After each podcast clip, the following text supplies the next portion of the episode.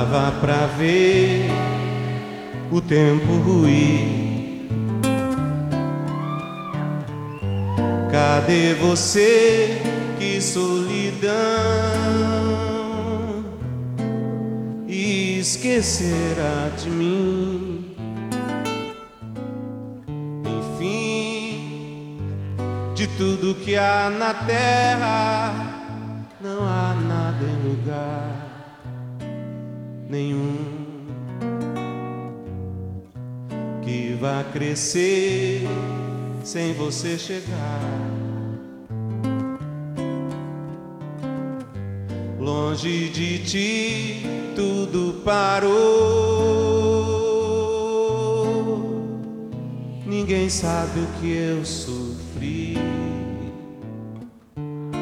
Amar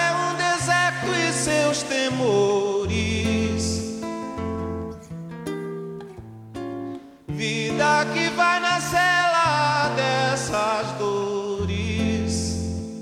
Não sabe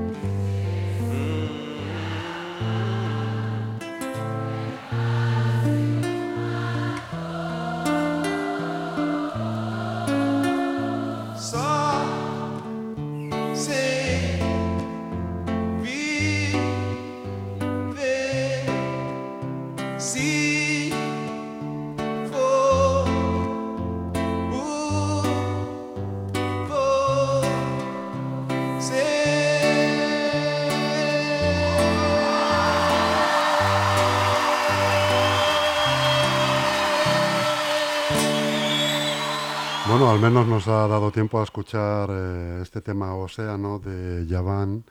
La verdad que es una hora mm, propicia también para escuchar un- este, estos ritmos eh, Sí, hombre, tranquilos y Sí, a mediodía. que te hacen pensar, por lo menos. ¿eh? Sí, sí, sí. Por eso me decía, y me estabais acusando de, de- de música moña. Digo, hombre, no, por favor. Que, que podíamos haber puesto los cigarros. Hombre, O sea, que, tranquilamente. fíjate que me habéis preguntado. Yo digo, pues el que me ha salido es Yaván, pero podríamos haber puesto los cigarros perfectamente. Muy buenos días, Carlos Poblete, portavoz de Más Madrid Leganés. Eh, un placer tenerte una vez más en el estudio de LGN Radio, ca- prácticamente ya pues cerrando un poco el año, ¿no? Sí. Eh, entonces, No, yo, yo al contrario, yo creo que los agradecidos somos nosotros por, Bueno. por esta invitación. Me gustaría mucho que hicieras un balance somero de estos seis meses desde, desde, mm, desde la- el, el fin de las elecciones a esta parte, un poco cómo ha visto Más Madrid toda la evolución eh, política que ha habido en nuestro municipio. Bueno, pues eh, fíjate que en, en las elecciones de- del 28 de mayo, desde luego desde Más Madrid teníamos muy claro que, teníamos que apostar por, por el proyecto que por aquel entonces representaba Mónica García, que ahora lo representa eh, con las mismas garantías y la misma firmeza Manuela Bergerot. Eh, pero en cualquier caso, un proyecto político que, que es el de Más Madrid en la comunidad, en esta región, un proyecto político que se el, el segundo proyecto más, pol- político más, más votado, con más apoyos, es decir, lo que nos eh, deja como la fuerza progresista líder ¿no? en nuestra región. Y mm, eh, bueno, con esos mimbres nos presentamos en, en Leganés con cierta incertidumbre, mm, eh, hay que reconocerlo, pero también con la seguridad de que en Leganés mm, había y hay muchísimos vecinos y vecinas que se identifican claramente con lo que supone nuestro proyecto político que mm, no nos cansamos de repetirlo. Nosotros apostamos por un Madrid y por un Leganés eh, feminista, por un Madrid y por un Leganés diverso y justo, que rompa esas barreras que durante décadas el Partido Popular se ha encargado de construir con una línea imaginaria en la que el sur siempre es el, el damnificado de, de sus políticas y por tanto pues practicando políticas pues discriminatorias y, desiguales, ¿no? haciendo a Madrid, a la región más rica de España, haciéndola a la vez también la más, la más desigual. ¿no? Eh, también apostando, por supuesto, por las políticas verdes, la transición ecológica, la reindustrialización con, proyectos de, de, polos industriales en los que se apuesta por otro modelo productivo, ¿no? y, desde luego también pues apostando desde nuestra clave eh, progresista, verde, como decía, feminista, apostando también por, la transparencia y por la participación. Con, eh, con esa identidad, con esa propuesta, pues nos presentamos el 28 de mayo y fueron más de 10.000 vecinos y vecinas las que nos dieron su, su apoyo y nosotros la verdad que, que bastante agradecidos y, y, a la vez, eh, bueno, pues mm, digamos conscientes de la responsabilidad que supone representar a, esos vecinos y vecinas. Em, luego, posteriormente, es verdad que apenas nos dio tiempo a, a, digerir el, resultado. Sí es verdad que en ese trayecto entre las elecciones de, de mayo, eh, municipales y autonómicas, y las posteriores de julio en, a nivel nacional, pues tuvimos como 15 días para intentar llegar a un acuerdo con lo que se suponían eran fuerzas progresistas eh, para intentar bueno pues eh, componer un, equipo de gobierno progresista que afrontara todas esas propuestas que he dicho yo y por supuesto en una negociación pues siempre eh, bueno pues a veces a veces tiene, tienes que ceder, pero siempre desde, la desde la visión del, del progresismo del caso opuesto para para este país, además, en los últimos cinco años, ¿no? con el gobierno de, de, coalición y aplicarlo a nivel leganés. Pero una fuerza política eh, que se, se, autodenominaba progresista, pero que en seis meses eh, pues ha, demostrado que de, progresista tiene bastante poco. Porque después de dos semanas de negociación, lo que, hizo, lo que hizo Unión por Leganés en apenas 72 horas es mostrar a todos los vecinos y vecinas de Leganés que tenía un acuerdo con el Partido Popular, con lo que eso supone. Eh, todavía insisten en llamarse progresistas y, la verdad es que sorprende porque ¿qué tiene progresista? Blanquear las políticas de Ayuso en Leganés. Pues creo que la gente no es tonta, es tratar a, los vecinos y a las vecinas de idiotas y de idiotas tienen bastante poco. Y bueno, sabemos cómo son los partidos independientes, que en cuanto tienen la menor oportunidad, pues se, se, escoran a la derecha y eso es el camino que Unión, que Unión por Leganés eligió. Por otra parte, como digo, en ese camino, pues en julio tuvimos las elecciones nacionales donde mm, bueno, pues eh, la verdad es que se demostró, para fortuna de, todos los españoles, que, que, no queremos eh, esas políticas regresivas que representan Ayuso o que representa Feijó. Es verdad que auguraban los grandes gurús que poco, poco más que teníamos a, a Santiago Abascal de vicepresidente. Y vaya por Dios, que el resto del país, con casi 12 millones de, personas que votaron a formaciones que no representaban ni al Partido Popular ni a Vox, pues pusieron las políticas progresistas que se habían realizado durante los cuatro años, cinco años anteriores en el sitio que le correspondían. En esta misma semana también lo hemos podido ver, ¿no? Cuando se habla de la reforma del subsidio para desempleados y es la propia ministra la que dice, no, estas no son las políticas que aquí este equipo de gobierno a nivel nacional eh, tiene. Aquí apostamos por proteger a los trabajadores, no por desprotegerlos. Y, en ese camino, pues eh, desde julio hasta aquí, pues bueno, nos ha dado tiempo a primero a ir aprendiendo, porque hay que recordar que, bueno, los candidatos de, de Más Madrid, tanto en Leganés como en muchos municipios, pues somos gente eh, que no ha vivido nunca de, la política, que teníamos nuestros trabajos y nuestras dedicaciones y que, y que decidimos dar el paso y con el apoyo de nuestros vecinos. Eso la verdad es que es, eh, bueno, pues te, hace feliz, pero como decía antes, también te hace sentir lo que, lo que es la responsabilidad.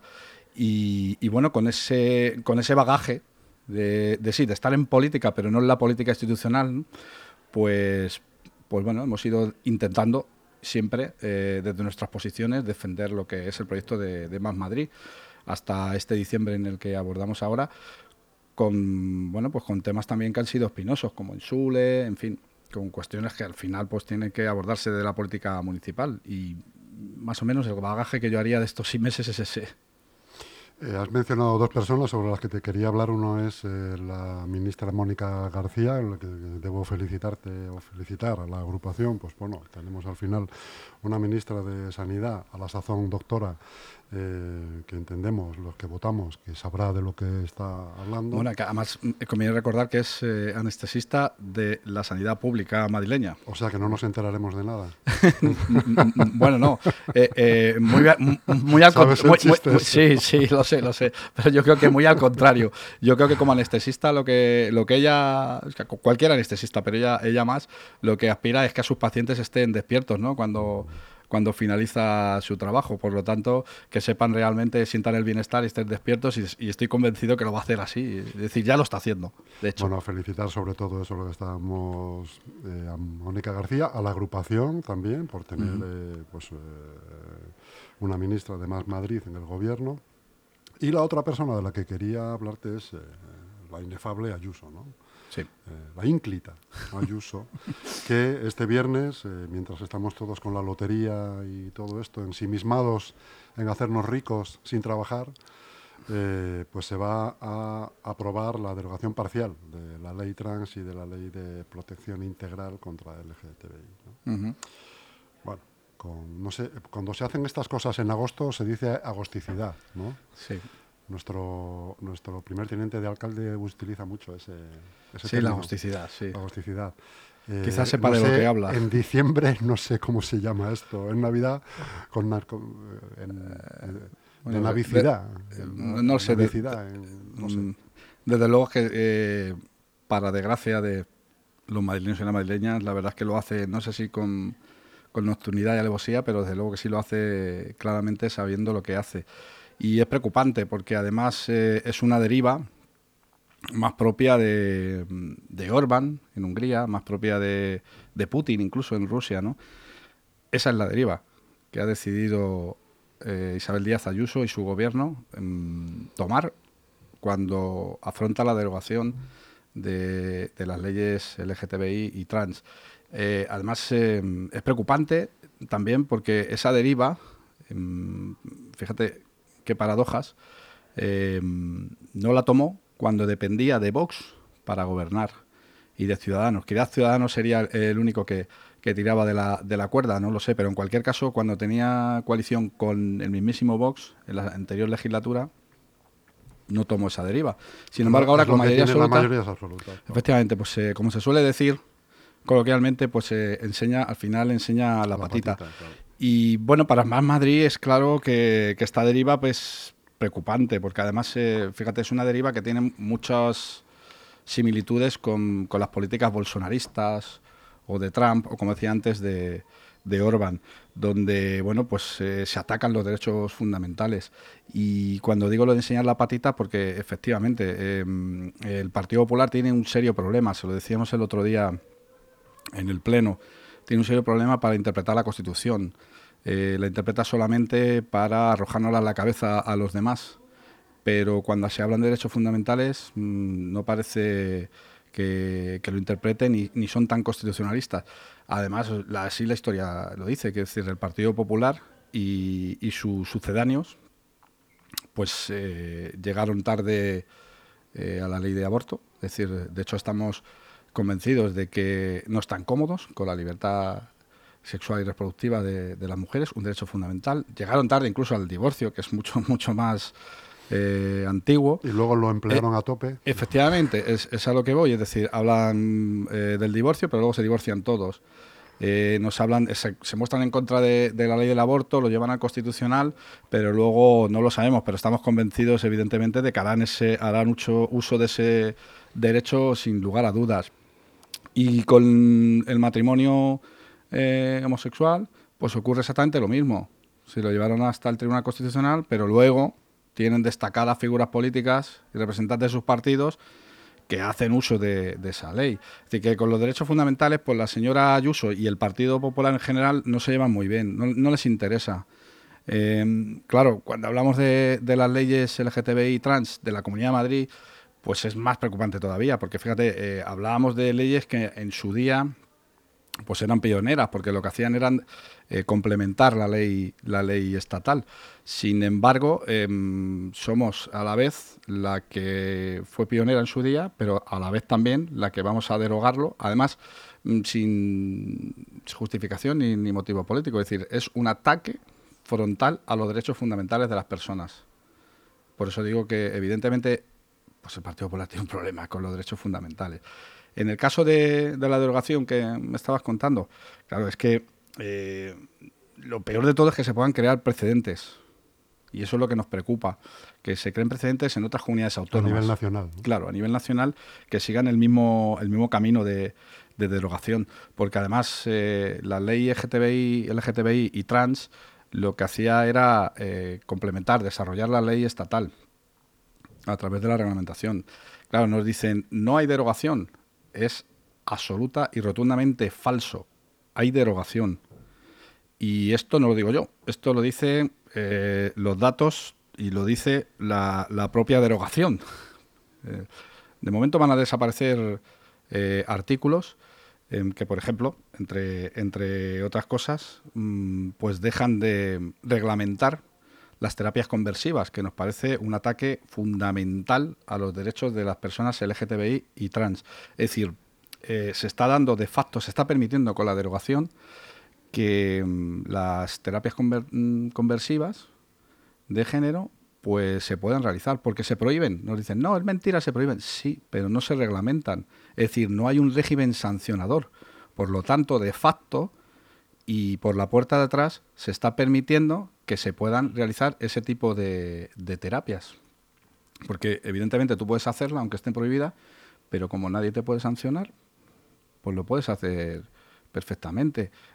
Mm, otras cuestiones que también nos, nos preocupan, por ejemplo, son la, eliminación de las campañas de, sensibilización eh, educativas, ¿no? En el ámbito, en el ámbito educativo. Mm, la ley no las contempla en absoluto y, nos hablan de derogación si es que se ha derogado el artículo que desarrollaba la importancia del aspecto precisamente educativo y de sensibilización ¿no? en los centros educativos. Mm, y lo curioso, Carlos, es que estas leyes se, se, desarrollaron en el, en, el, mandato de Cifuentes. Claro, es un poco. Bueno, pues por eso digo que, la deriva que tiene la señora Ayuso, pues está demostrando la que es. Es decir, em, mm, además, fíjate, habla, habla poco de, los madrileños y de las madrileñas, pero habla mucho de su posición política, que lo único que, persigue es confrontar con el gobierno nacional y olvidarse de, cuestiones tan fundamentales como digo, es que son derechos. O sea, no es que estemos hablando de una manera de entender la gestión educativa o que, también desde luego tendríamos estaríamos confrontando por motivos evidentes o la política sanitaria por motivos evidentes no es que da un paso más allá y ataca los derechos fundamentales de las personas. ¿no?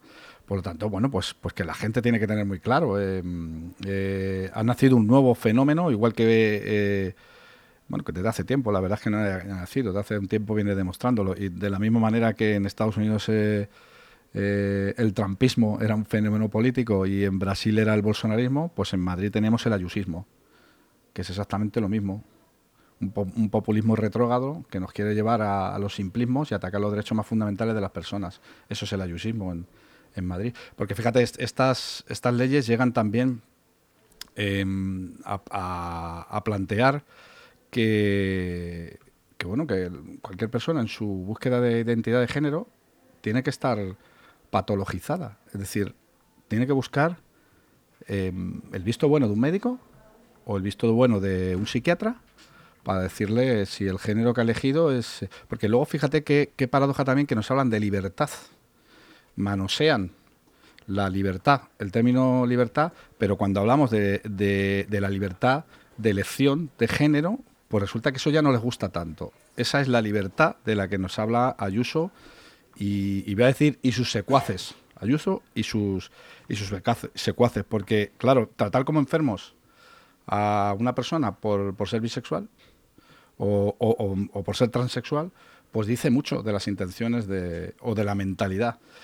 Claro, entendemos que tiene que estar así cuando a quien da mm, cancha es únicamente a sectores eh, muy marginales de la ultraderecha española, como pueden ser Oír o como puede ser eh, pues eh, bueno sectores más ultraderechistas de, de, del Opus Dei. Mm, en fin en definitiva esos son sus el Junque efectivamente esos son sus asesores. Por tanto claro evidentemente pues tendrá que atacar sí, atacar estas leyes porque esos son sus principios porque esos son sus asesores. Además es que fíjate, eh, en las leyes había una cuestión que también se planteaba, que además nunca se llegó a desarrollar, que, planteaba el desarrollo de un consejo autonómico del LGTBI y trans, que como digo, aunque estaba en la ley, nunca llegó a, plantearse ni a desarrollarse. Bueno, pues no habiéndose desarrollado, también lo deroga, ¿no? Claro, todavía tenemos que escuchar... en, tierra quemada. Efectivamente, todavía tenemos que escuchar en, en, pleno, en el Pleno Municipal de Leganés, en concreto, y también en, la Asamblea de Madrid, que no, que no es derogación, que no, pero ¿cómo que no se derogan? Si se derogan artículos enteros, y luego hay otros que se, que se, que se, modifican. que se transforman, efectivamente, luego es una derogación encubierta. Y además atacan tanto a, a, a, los derechos fundamentales de las personas y lo hacen además, como digo, desde la libertad. Porque fíjate, la indumentaria, de las personas también, o de, de los jóvenes, o, de quien quiera que sea, también les parece mal. Al punto de que las modificaciones de, esta derogación encubierta plantea la libre elección de indumentaria en los centros educativos siempre y cuando no menoscabe los derechos y el buen decoro del centro educativo, ¿no? Y las normas del centro educativo. Como decía mi compañera Victoria el otro día en el pleno, ustedes que están planteando, que es que molesta. Es decir, molesta a los demás alumnos que alguien por su identidad de género vista de una manera o de otra. Bueno, pues los plantean con esa ligereza, insisto, manoseando la libertad, como dicen ellos. Libertad indumentaria, pero luego cuando empezamos con los peros, ¿qué es lo que hacen? Sí, sí, sí. Sí, hombre, yo mm, eh, no estoy de acuerdo con la ley de parejas del mismo sexo, mm, porque tengo amigos homosexuales, pero yo, hombre, si yo eh, estoy de acuerdo con, con, la ley de, eh, qué sé yo, de, mm, con la subida de, las pensiones, equiparándolas al IPC, pero claro, es que siempre hay peros, siempre hay un pero cuando se trata de mejorar la vida de las personas. Y ese es el problema que tiene el Partido Popular. Y encima, además, lo que más molesta y más irrita es que se autodenominan constitucionalistas. ¿Este es el constitucionalismo que defiende el Partido Popular, la señora Ayuso? ¿Este es? Pasemos a hablar, si te parece, Carlos, de una manera más breve ya, porque se nos ha ido el tiempo de los presupuestos, los famosos presupuestos autonómicos, en los que eh, alcanzan un importe total, si no me, si no me equivoco, de 27.558 millones de euros, lo que supone un incremento del 19,6 sobre los últimos presupuestos que fueron aprobados en el 22. A Leganés me parece que le va a caer un mísero 0,9, ¿estoy en lo cierto? ¿Un 0,7? 0,29. Un 0,29. Sí. Eh, en inversiones. En inversiones. Claro, esa es una de las cuestiones que, tratábamos de, plantear y que planteamos en, el Pleno y que había alguna concejala que nos decía, no, no, es que no es lo mismo el presupuesto sobre, sobre las inversiones. Vamos a ver. Eh, a Leganés, para que le quede bien claro a todo el mundo, sobre esos 27.000 millones de euros, Leganés en inversiones va a tener 9 millones y 9 millones sobre el, montante total del presupuesto representa el 0,29. Eso es fácil de hacer la cuenta. Ah, yo, le, invitamos a cualquiera que haga la, la pues cuenta. tú fíjate que resulta curioso que a Getafe le, corresponderían 40 y algo millones. 44 millones. 44 millones de euros. Efectivamente. ¿Eso cómo se explica? Bueno, pues eh, eso es lo que planteamos nosotros, es decir, eh, eh, que, que, están claramente desequilibrados, plantear un desequilibrio en el sur, porque lo que no puede ser es que Leganés tenga cuatro veces menos inversión que Getafe, o por ejemplo la mitad que, que Alcorcón o que, o que Parla. Sobre todo, que es una de, de, los, de las tareas que nos propusimos desde Más Madrid Leganés, en coordinación con el Grupo Parlamentario Más Madrid, en la Asamblea, pues era plantear las necesidades que tenemos en, Leganés, que desde luego no responden a 9 millones de euros sobre 27.000 casi, insisto, ni de lejos. Porque, claro, nosotros, como digo, en coordinación con nuestros diputados, hemos planteado enmiendas. ¿Qué enmiendas? Bueno, pues eh, la primera de todos. En Leganés no tenemos un hospital de media estancia. Lo digo además en primera persona, porque, porque mm, un familiar indirecto ha sufrido ese tipo de políticas. ¿En qué sentido? Pues una persona mayor que es operada, que necesita una asistencia sanitaria que no es de urgencia, que está ocupando cama de hospital, la derivan a ni más ni menos que la Fuenfría, a Cercedilla, a más de 50 kilómetros de Leganés. Sé de lo que habla porque Eso- yo tengo, yo he vivido eso. Efectivamente, eso no lo afrontan los presupuestos, estos presupuestos de la señora Ayuso. Y nosotros pres- presentamos una enmienda para que eso se ponga en marcha, ¿no? En materia sanitaria. Habiendo como hay suelo cedido. Efectivamente, Hace con ese 18 agravante, años. con ese agravante. Pero es que suelo cedido también hay para la construcción del centro de salud de Arroyo Culebro, que también planteamos una enmienda para que se lleve a cabo, para que, para que los vecinos también de otro barrio similar, de Poza del Agua, Solagua, tengan también su, su centro de salud. Eso en, en materia sanitaria. También es verdad que el hospital, desde luego, necesita abordar un plan ya de adecuación y de reforma, que estos presupuestos, vuelvo a repetir, con 9 millones, no abordan ni de lejos. Más necesidades. Pues los centros educativos en Leganés tenemos más de 50 centros educativos públicos, que en su mayoría son de titularidad de la Comunidad de Madrid. Se necesita un plan específico que aborde, pues eso, la reforma y la adecuación de los centros, porque quien no tiene goteras tiene problemas de otro tipo, quien no, no está, no tiene la climatización adecuada, las puertas, tal, lo que viene a ser un edificio, los edificios que con el envejecimiento, el paso del tiempo, pues sufren eh, deterioro. Por lo tanto, eso tampoco lo abordan esos presupuestos desde el punto de vista educativo. Desde el punto de vista de la movilidad, pues nosotros no nos cansaremos. Yo hay una frase que no me voy a cansar de repetir insistentemente. Y me conocerán porque, por repetirla. Y es, lo he planteado, se lo he planteado al alcalde y allá donde voy. ¿Puede ser Leganés la única ciudad de la primera línea metropolitana que no tenga sus estaciones de Metro Sur conectadas con el metro en la capital? Pues algunos parece ser que para ellos es normal. Sí, parece ser que sí. Porque ni han liderado ni han planteado nada de este tipo. Por eso les planteamos en el Pleno al Partido Popular. Todas estas cuestiones que estamos planteando y alguna más, ¿les parecen mal? ¿Están en contra de esto? Es difícil ponerse en contra de esto. Bueno, pues ¿por qué ustedes no lo defienden ante los suyos, ante, el grupo parlamentario del Partido Popular, para que esas enmiendas sean recogidas en el presupuesto y, se lleven a cabo? Que luego estamos hablando de un presupuesto y otra cosa es la ejecución. Pero en cualquier caso está, están ahí, ahí reflejadas. Nosotros planteábamos también otra de las enmiendas, que hay que recordar que Más Madrid eh, en la Asamblea presentó 2.301 enmiendas que van a ser ahora discutidas en, en, las diferentes comisiones que, por supuesto, el Partido Popular pasará la pisonadora y las, y las tumbará. Pero dentro de esas 2.301, algunas de las que planteo, que ya he dicho con anterioridad, hay también una cuestión que planteamos y que es importantísimo para nuestra ciudad, para nuestra ciudad que es un plan de reforestación. Nosotros planteamos eh, en un año empezar a plantar 15.000 árboles porque necesitamos, porque sea, los efectos del cambio climático los estamos ya sufriendo de manera muy clara. Eh, bueno, pues veremos a ver dónde queda esa enmienda. Planteamos también vías ciclistas intermunicipales. Y ese es el trabajo que, estamos haciendo de Más Madrid Leganés, como digo, en coordinación con, eh, con, los, diputados de la Asamblea de Madrid de, de, nuestro grupo parlamentario. Está por ver qué es, eh, cuál es el trabajo que ha hecho el Grupo Popular Municipal para poner a Leganés por delante en nuestros presupuestos. Y ya te adelanto yo que ninguno.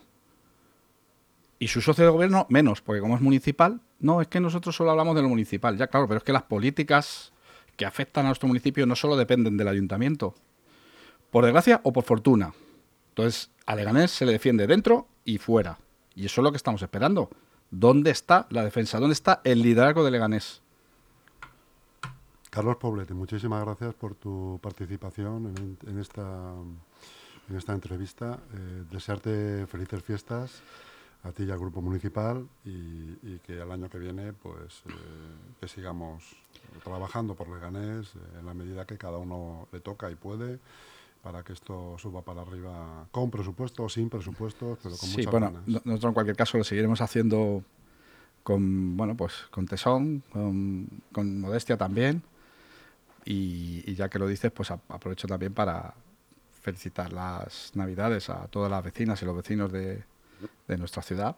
Esperemos que el 2024 llegue con mejores augurios y estoy convencido que sí, porque desde Más Madrid y Leganés, aunque estemos en la oposición, trabajaremos para que así sea, mejorando los derechos de las personas, los servicios públicos, desde la Comunidad de Madrid también, y por supuesto a nivel estatal seguro que se va a reflejar, estoy convencidísimo. Por tanto, pues, este, eh, bueno, pues deseo un feliz 2024, por supuesto también a, a LGN Radio, a todos los que los componéis, que tengo que decir también que, que la verdad es que nos, tratáis bastante bien, es una es, recíproco, ¿no?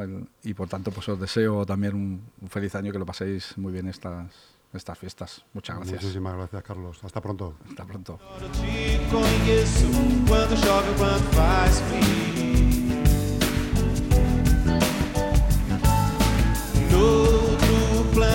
devoraria tal